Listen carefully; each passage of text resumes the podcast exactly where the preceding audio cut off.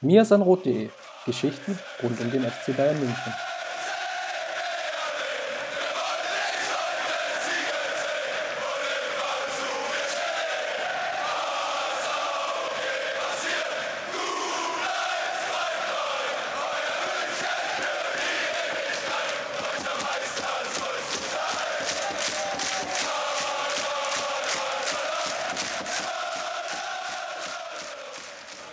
Hallo und herzlich willkommen zum Mirsanrot Podcast. Episode, weiß ich gar nicht wie viel. Tobi, du bist heute mein Gast ähm, oder unser Gast und wir werden heute ein bisschen über die Krise diskutieren. Hallo.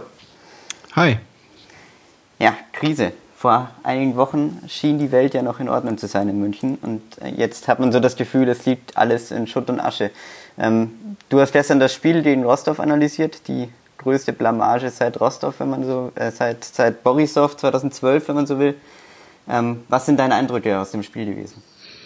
Aus dem Spiel, ähm, dass die Mannschaft aktuell so instabil und verunsichert ist, dass selbst Rotation schon zu großen Problemen führt. Hast du eigentlich das Gefühl, weil das mich so ein bisschen gestört hat gestern, dass, dass wir auch mental komplett verunsichert sind? Verunsichert weiß ich nicht, aber man kann auf jeden Fall das Gefühl haben, dass die Mannschaft mental nicht voll auf der Höhe ist, nicht komplett motiviert ist. Also diesen letzten Willen, jedes Spiel zu gewinnen, den verspüre ich momentan nicht. Ja, aber ich, ich finde das total spannend, dass sicher, wir haben spielerisch ist es ja ganz offensichtlich, dass äh, die Saison einfach nicht wirklich am Laufen ist und nicht so funktioniert, wie wir uns das vorstellen. Aber ich finde, umso beeindruckender ist es, dass wir, dass wir dann nicht den absolut, oder dass ich bei keinem Spieler gestern vor allem den Willen gesehen habe, da, da rauszukommen und, und dagegen zu arbeiten. Ging es dir den auch so? Ja, es war ein Stück weit Ratlosigkeit. Genauso nach den Gegentoren war immer sofort eine zwei-, dreiminütige Trotzreaktion da, die aber auch völlig wild war und sofort wieder verpuffte, wenn man nicht äh, gleich das Tor erzielte. Ja, also ich, ich kann es mir einfach, ich kann es mir einfach nicht erklären. Woran, woran liegt es denn aus deiner Sicht oder was sind so die, die Punkte, die du im Moment vor allem ändern würdest? Es sind sehr viele Sachen, die da zusammenkommen. Ich denke, wie wir schon angesprochen haben, das Mentale ist ein Punkt. Der Verein hat fast fünf Jahre eigentlich am mentalen Maximum gearbeitet, war dauerhaft unter Druck, dauerhaft in Anspannung. Und da kann man schon vermuten, dass das aktuell so ein bisschen so die Phase danach ist, dass man gerade mal so ein bisschen so einen Durchhänger hat, ein bisschen locker lässt. Da könnte man natürlich dann noch erwähnen, dass mit äh, Sammer der gute Mana fehlt, den man jetzt vielleicht mehr bräuchte, als man in den letzten dreieinhalb Jahren hätte gebrauchen können. Es gibt Spieler, die zurzeit nicht wirklich äh, im Formhoch sind. Da muss man auch, glaube ich, nicht irgendwie Einzelne rausnennen. Das sind sehr viele, die so teilweise Vereinzelprobleme haben, teilweise Woche für Woche Fragezeichen aufwerfen. Und zu guter Letzt natürlich auch äh, die Arbeit des Trainers, die man nicht komplett verteufeln sollte, so wie man schon gesehen hat, von wegen äh, schmeißt ihn raus. Das ist natürlich vollkommen verfrüht. Man muss auch mal ein bisschen schauen, vielleicht kann er sich da rausarbeiten. Das ist seine erste große Tiefperiode und da geben wir ihm jetzt die Chance. Aber bisher haben wir keinen Ansatz gesehen, ähm, wie er da irgendwas ändern will. Ja. Also lass uns mal, lass uns mal bei einem, bei einem Thema anfangen. Lass uns mal mit den Spielern anfangen. Weil ich ähm, finde find das ganz spannend, wie da die Wechselwirkung ist. Also glaubst du, dass diese mentale Erschöpfung nach dem Trainerwechsel, ich, ich, ich muss ehrlich sagen, ich habe die fast erwartet. Fandest du das auch oder, oder kommt das für dich sehr überraschend? Äh, nach dem Trainerwechsel? Ja, nach, also nach dem Wechsel von Pep zu Carlo habe ich schon damit gerechnet, dass äh, wir einige Spiele erleben werden, die einfach dadurch, dass sie im Training nicht jede Woche oder jeden Tag diese, diese permanente ähm, Förderung erfahren und dass sie nicht jeden Tag besser gemacht werden, ähm, einfach, einfach anfangen, nicht mehr so hart an sich selbst zu arbeiten und dann auch zurückfallen. Könnte man so argumentieren, man hätte genauso gut erwarten können, dass die Mannschaft äh, etwas sich äh, entspannter und lockerer zeigt nach der Überforderung der letzten Jahre und jetzt gelöster ist. Gut, beide äh, Möglichkeiten waren realistisch. Wie es aussieht, trifft die erste rein. Dass die Mannschaft äh, aktuell völlig, völlig unterfordert und äh, wie eine Horde kleiner Kinder im Kindergarten ist. Aber darf das passieren? Also.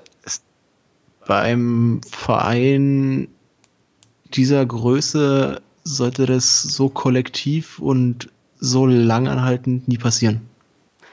Gut, aber dann, dann sprechen wir jetzt, also wir sind ja, wir sind ja schnell bei der Debatte, die ja im Moment auch auf Twitter geführt wird und überall, äh, dass es, dass es jetzt eine andere Saisonphase ist als am Ende.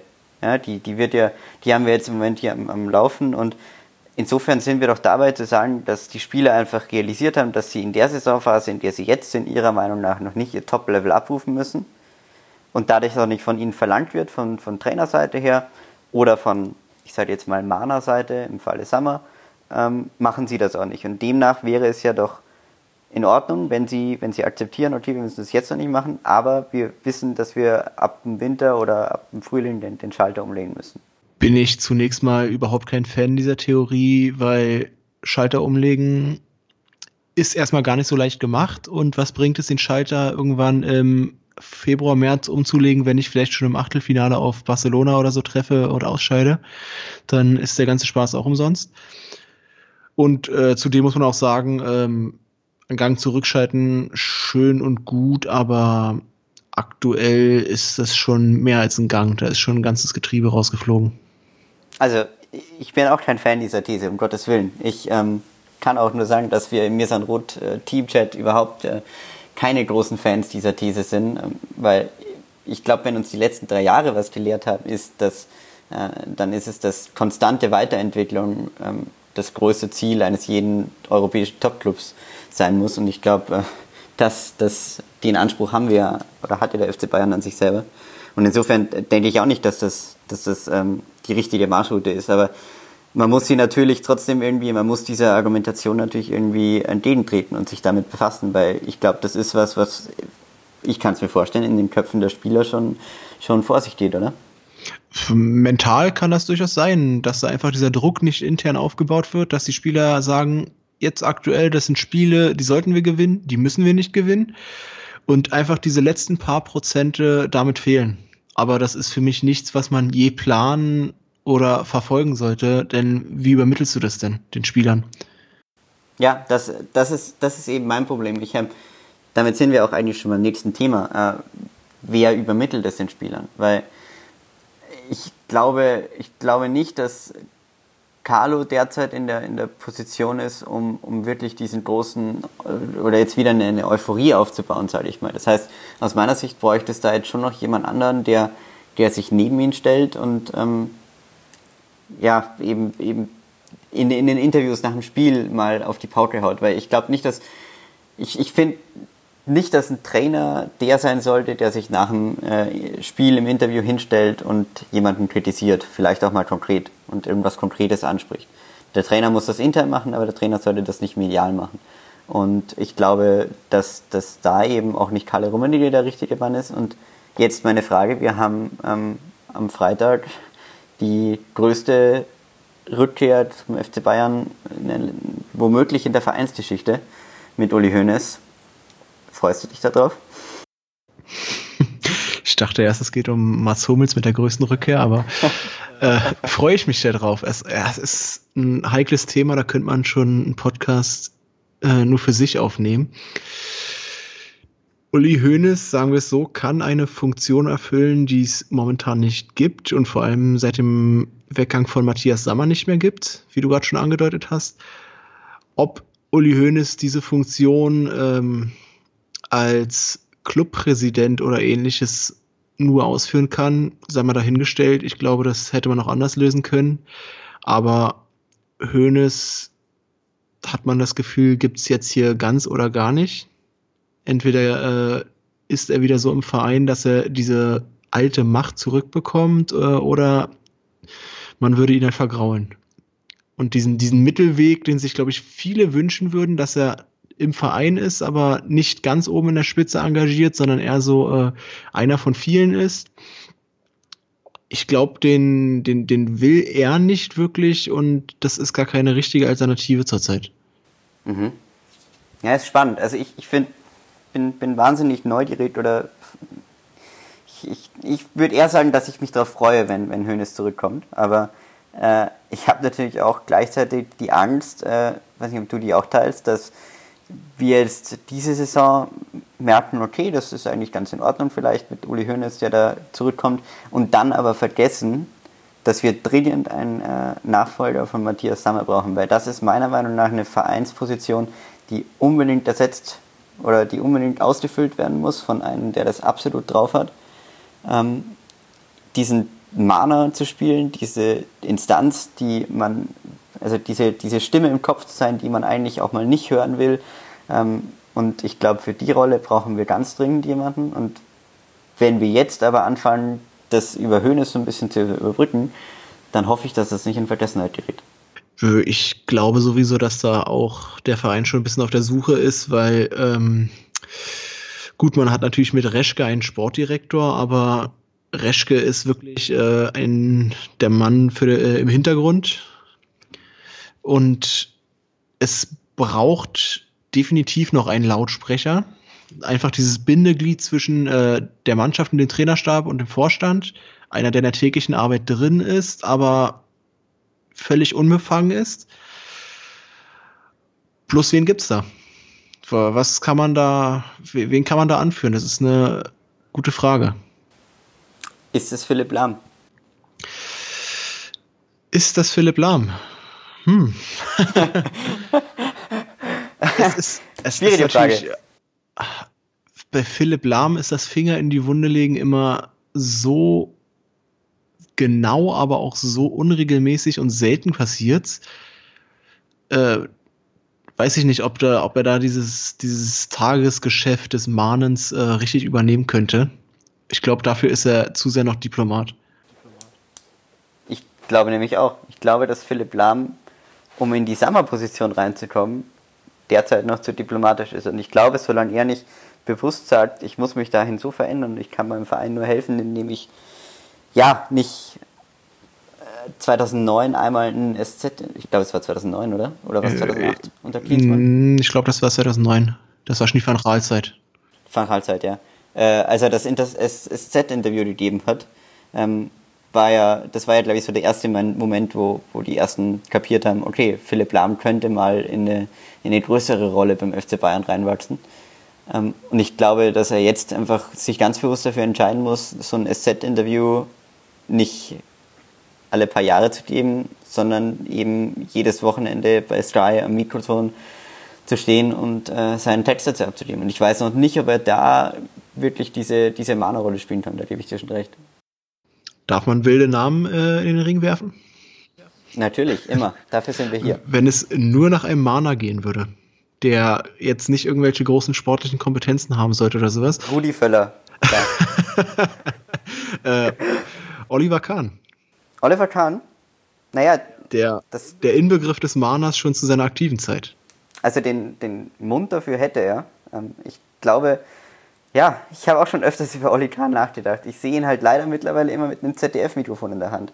Und immer wenn er das ZDF-Mikrofon in der Hand hat, denke ich mir, nein, er passt zu Jochen Breyer, aber er passt mir nicht zwischen, als Instanz zwischen Kalle Rummenigge und Carlo Ancelotti, weil da ist er mir einfach zu blöd es klingt, weil es ist Oliver Kahn und Oliver Kahn ist, glaube ich, ähm, für uns im, beim FC Bayern oder als Fans schon eine Instanz, aber ich glaube, er hat, ich weiß nicht, ob er das Standing hat.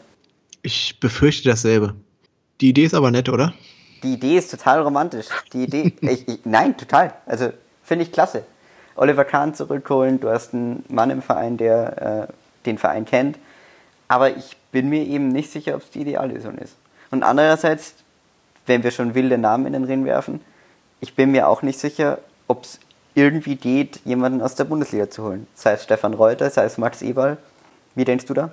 Warum sollte es nicht möglich sein? Weil wir doch dann wieder als die Bösen dastehen.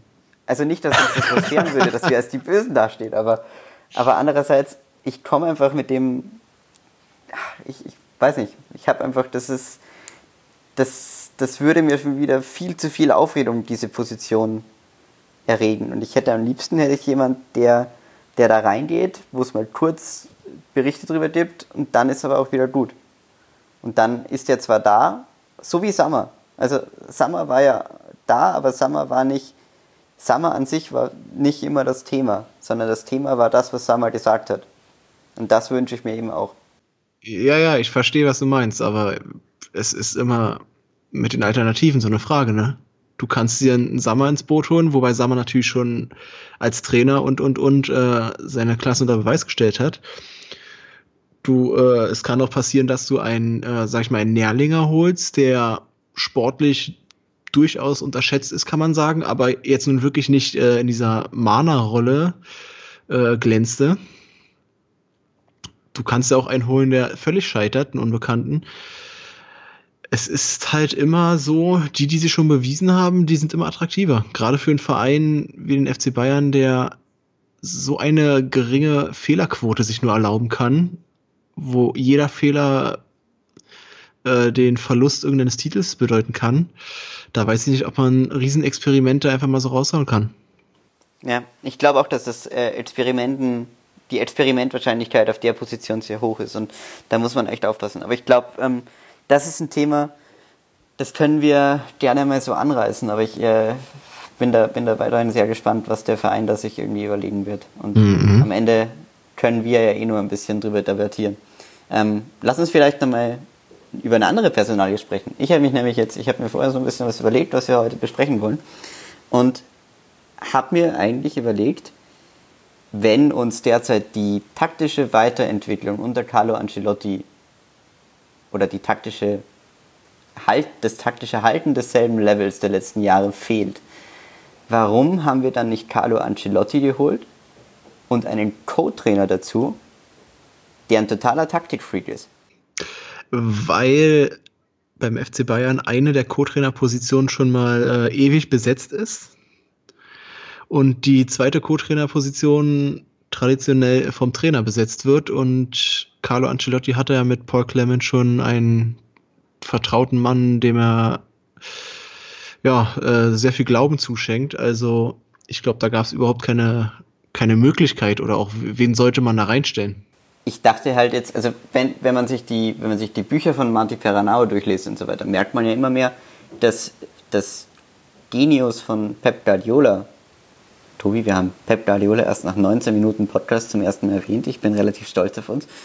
Ähm, dass das Genius von Pep Guardiola ja auch darin bestand, dass er mit Dominic Torrent und seinen anderen Co-Trainern ein Team hatte, wo sie sich gegenseitig immer so viel taktisch erzählt haben, dass sie sich dadurch weiterentwickelt haben. Und ich habe so ein bisschen das Gefühl, dass sich beim FC Bayern auch auf der Trainerbank einfach derzeit so eine totale Komfortzone aufbaut, wo Carlo Ancelotti mit seinem Sohn Davide und mit seinem ähm, Herrn Clement und ja, unserem alten Herrn Derland dabei sitzt und äh, die fühlen sich da zwar total wohl, aber sie hab, ich habe nicht das Gefühl, dass es diese produktive Energie ist, die uns, die uns derzeit fehlt oder die uns, die uns derzeit auf dem Spielfeld fehlt und die von der Trainerbank ausgehen könnte. Äh, es sieht natürlich auch besonders in der aktuellen Situation, wo es nicht so rund läuft, sehr unglücklich aus, wenn da der Trainer ruhig, gelassen, regungslos an der Seite steht. Mm, wenn es vielleicht dann beim FC Bayern in ein paar Wochen oder Monaten mal wieder besser läuft und es ein, zwei Kantersiege am Stück gibt, dann wird es auch wieder die ersten Stimmen geben, wie toll das doch ist, dass da so einer am Spielfeldrand steht, äh, der ein toller Freund der Spieler ist, der ein gutes Gefühl gibt, der die freisetzt. Es ist immer, man kann da mal viel reininterpretieren. Wenn es gut läuft, ist es gut, wenn es schlecht läuft, ist es schlecht. Am besten wäre es wahrscheinlich für beide Varianten, ob jetzt Guardiola oder Ancelotti, wenn sich ein Trainerteam komplett ergänzen würde. Vielleicht hat Guardiola manchmal äh, dieser Ancelotti-Typ gefehlt an seiner Seite, der ihm auch mal sagt, mit dem Spieler musst du jetzt mal so umgehen, der ist unzufrieden. Und genauso fehlt vielleicht jetzt Ancelotti, äh, der Taktikfuchs, der sagt, Mensch, stell doch mal das um oder den Spieler auf die Position, dann könnte es alles ein bisschen besser laufen. Bitte. Aber da muss man da muss man natürlich sagen, dass Trainerteams ja meistens äh, in ihren eigenen engen Kreis haben und da im eigenen Saft schmoren. Äh, eine wilde Zusammenstellung findet man ja sehr selten. Ich meine, theoretisch müsste Carlo Ancelotti ja nur Justins Vorschau lesen, um zu wissen, was er, was er unterstellen hat. also. Solange, solange er die Thesen überspringt. Solange er die Thesen überspringt, genau. Ähm, ja, ich, ich finde es gleichzeitig, und das haben wir gestern auch noch kurz, kurz angerissen ähm, in, in der Diskussion nach dem, nach dem Spiel, ich finde es gleichzeitig eine wahnsinnig spannende Zeit beim FC Bayern, weil wir haben jetzt drei Jahre lang ähm, wirklich eine konstante Hochphase erlebt, eine Hochphase, die vielleicht noch nie so lange da war. Und mir wird immer mehr klar, dass äh, das, was ich mir während der drei Jahre gesagt habe, nämlich dass das eine Phase ist, ähm, jetzt tatsächlich eingetreten ist und wir jetzt einfach wieder ähm, normaler unterwegs sind. Und da war jetzt meine Frage gewesen, muss man diese drei Jahre Pep Guardiola einfach ausklammern und sagen, okay, wir vergleichen uns mit dem FC Bayern vor Guardiola und sagen, das, was wir da in diesen drei Jahren geschafft haben, an taktischem Niveau, an spielerischem Niveau, an, an Erfolgen auf Ebene, die sich nicht bemessen lässt, vielleicht, ähm, wird es sowieso nie wieder geben? Nein. Würde ich widersprechen da es schon der völlig falsche Ansatz wäre, die aktuellen Bayern irgendwie mit dem der letzten drei Jahre so zu vergleichen, dass sie irgendwie nicht mehr die Flexibilität haben, nicht mehr fünfmal im Spiel sich umstellen oder sowas. Das war ja, glaube ich, schon von Saisonbeginn nicht die Erwartung, dass es so weitergeht. Das Problem aktuell ist halt vielmehr, äh, dass die Entwicklungen innerhalb dieses äh, Ancelotti-Gefüges völlig ausbleiben. Und die Entwicklungen gab es unter Heinkes, die gab es unter Van Gaal, äh, bis sie irgendwann gescheitert waren. Okay, unter Klinsmann jetzt äh, vielleicht weniger. Aber äh, Entwicklung an sich ist ja nichts Exklusives äh, für Guardiola. Mhm. Aber gleichzeitig war das, war das ja eine Art von Entwicklung, ich weiß nicht, ob die, ob die, schauen wir uns internationale Vergleichbarkeiten an. Hat es diese Entwicklung über drei Jahre irgendwo schon mal gegeben, würdest du sagen? Das ist schwer, glaube ich, zu messen. Erstmal. Man kann natürlich äh, auch sagen, als Guardiola äh, in München ankam, war das schon ein Verein, der mit an der Weltspitze war, der schon das Ballbesitzspiel im Großen und Ganzen beherrschte, der durchaus schon Pressing äh, drauf hatte. Also es, es war es war ja eigentlich nicht mal so eine Entwicklung in die Spitze unter Guardiola, es war ja vielmehr so eine Entwicklung in die Breite. Dass Bayern das gleiche Niveau der letzten Jahre halten konnte, dabei aber extrem äh, vielseitig und unausrechenbar wurde. Ob, ob es das schon mal gab, ich, ich glaube, äh, dafür sind diese alles überragenden Ballbesitzteams noch, noch viel zu jung in der Fußballgeschichte. Was ich halt immer wieder so als, als Überlegung habe, ist, ähm, was wäre die Alternative gewesen? Oder was, was, wenn wir jetzt da sitzen und sagen, okay, wir, äh, wir sind nicht zufrieden damit, dass wir das Gefühl haben, alles, was wir in den letzten drei Jahren aufgebaut haben, verschwindet wieder. Ich, ich frage mich halt, okay, was, was hätten wir denn machen sollen? Das, das musste doch so kommen. Oder hättest du eine andere Lösung parat gehabt? Hättest du gesagt, okay, wir machen, wir machen was anderes? Äh, es gab da äh, genau zwei Möglichkeiten. Entweder die äh, in Anführungszeichen sichere Variante, für die sich der Verein noch entschieden hat, einen großen etablierten Namen wie Ancelotti und wieder der Schritt zurück zur Normalität. Oder man hätte auch die Risikovariante gehen können, ein nicht ganz so beschriebenes Blatt, ein, wie sagen wir so, so gerne Taktikfuchs, ähm, dem man die Chance gibt und man radikal sagt, äh, das ist jetzt unsere Richtung und dieses Risiko gehen wir ein. Aber war der FC Bayern jemals so progressiv in seinen Personalentscheidungen, dass er so ein Risiko eingehen würde? Gerade nachdem es mit äh, Klinsmann schon völlig in die Hose ging? Ich höre da ein Sampaioli aus der Spielverlagerungsecke schreien. ähm, ja, ich, ich weiß, was du meinst. Und ich bin mir auch, wie gesagt, ähm, ich, ich bin mir ehrlich gesagt nicht ganz sicher, ob es die richtige Entscheidung war. Weil ähm, im Moment entwickelt sich das in eine Richtung, die finde ich so radikal falsch, dass ich mir echt unsicher bin, ob wir da noch mehr rauskommen aus dieser Ecke. Weil ich, ich glaube, es, geht, glaub, es geht relativ schnell, ähm, dass das ganze Kartenhaus zusammenbricht. Und äh, was mir im Moment wirklich Sorgen macht, ist, dass ich mich immer mehr frage, ob wir von diesem Kader, von dem wir doch so überzeugt sind und dem wir so viel zutrauen, einfach auch äh, deshalb überzeugt waren oder sind, weil Pep Guardiola alles aus ihnen rausgeholt hat, aber das niemand anderes schafft. Ja, das ist auch was, was ich häufiger aktuell lese und höre. Das würde ich jetzt so nicht unterschreiben. Denn wenn ich mir andere Kader anschaue von europäischen Spitzenmannschaften, da gibt es überall kleinere Schwachstellen. Der, der eine Kader hat nicht so die Breite, beim anderen sind bestimmte Positionen ein bisschen schwächer besetzt. Äh, also, was soll man noch äh, auf die Beine stellen, ohne jetzt die absolute Übermannschaft zu haben? Das ist schon was Solides, was der FC Bayern aktuell hat im Kader. Das ist Optimierungspotenzial gibt, keine Frage, aber das größte Optimierungspotenzial ist ja sowieso immer, wenn der beste Spieler der Mannschaft äh, längerfristig äh, fit bleibt und unser Niederländer schafft das ja leider nicht so oft. Ja, das stimmt. Lass uns vielleicht aus der Metaebene, auf die wir uns gerade rauf diskutiert haben, nochmal zurückkommen in die Realität und mal noch kurz über, über Leverkusen sprechen. Oh. Ähm, jetzt wir wissen, wir haben alle Justins Analyse gelesen, wir wissen, was uns erwartet mit Leverkusen. Ähm, aber was würdest du sagen, ist jetzt, oder was gibt dir Hoffnung, dass wir am Samstag eine Reaktion sehen? Dass ähm, die Mannschaft wieder down to earth ist. Meinst du?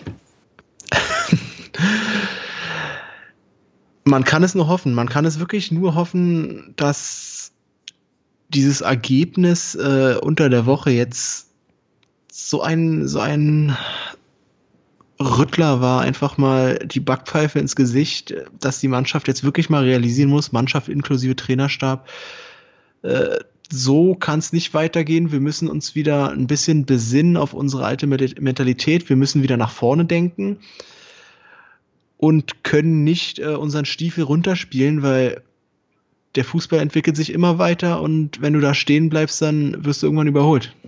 Aber wäre dieser Aufweicher nicht schon in Frankfurt gewesen vor ein paar Wochen? Also, hart gesagt, jetzt, und damals sind wir nicht aufgewacht, warum sollten wir denn jetzt aufwachen? Das frage ich mich so. Ähm, wer sich intensiv damit befasst hat, der konnte schon vor Wochen ahnen, in welche Richtung es geht innerhalb des Vereins äh, hat man solche Ergebnisse immer gerne als kleine Ausrutscher oder Unglücksmomente in der Liga äh, verkraftet und dann abgehakt. Bloß jetzt äh, die Niederlage in Dortmund und direkt daraufhin dieses, dieses Selbstvertrauen, was man eigentlich dann zurücktanken wollte in Rostov und dann wirklich so nicht nur unglücklich zu verlieren, sondern dieses gesamte Auftreten völlig konsterniert, völlig wild, ohne jegliche Struktur. Also ich glaube, es wird nicht die, die ganze Saison jetzt umreißen, aber das ist, glaube ich, das erste Mal, dass man jetzt im Verein merkte, wir müssen irgendwie wieder mal irgendwie einen Schritt äh, nach vorne machen und ein bisschen was ändern. Naja, dann hoffen wir mal, dass äh, man im Verein nicht nur fordert, dass sich Jerome Boatengs Lifestyle ändert, weil das war mir ein bisschen zu wenig, muss ich ehrlich sagen, vom Interviewgehalt äh, nach Rostov. Wie hast du das? Oder völlig unnötig, oder? Sehr, sehr billig, würde ich sagen.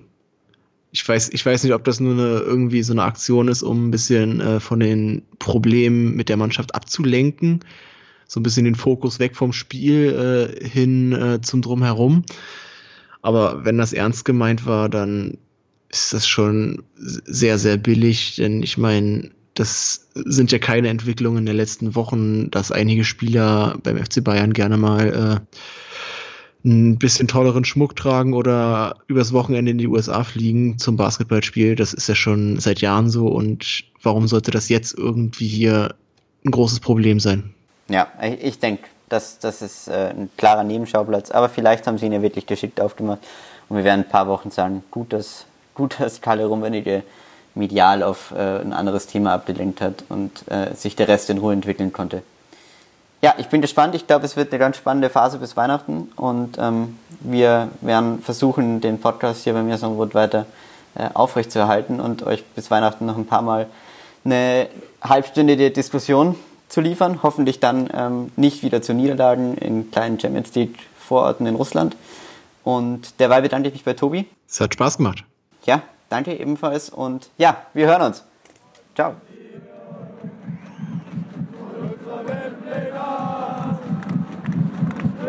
Kampf gewonnen, den Thron erklommen, der Haien hat's gemacht.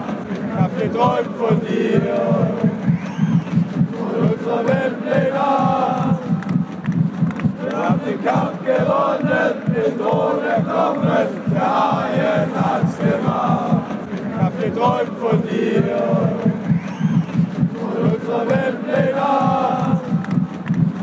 Wir haben den Kampf gewonnen, den Drohnen kommen, der Haie.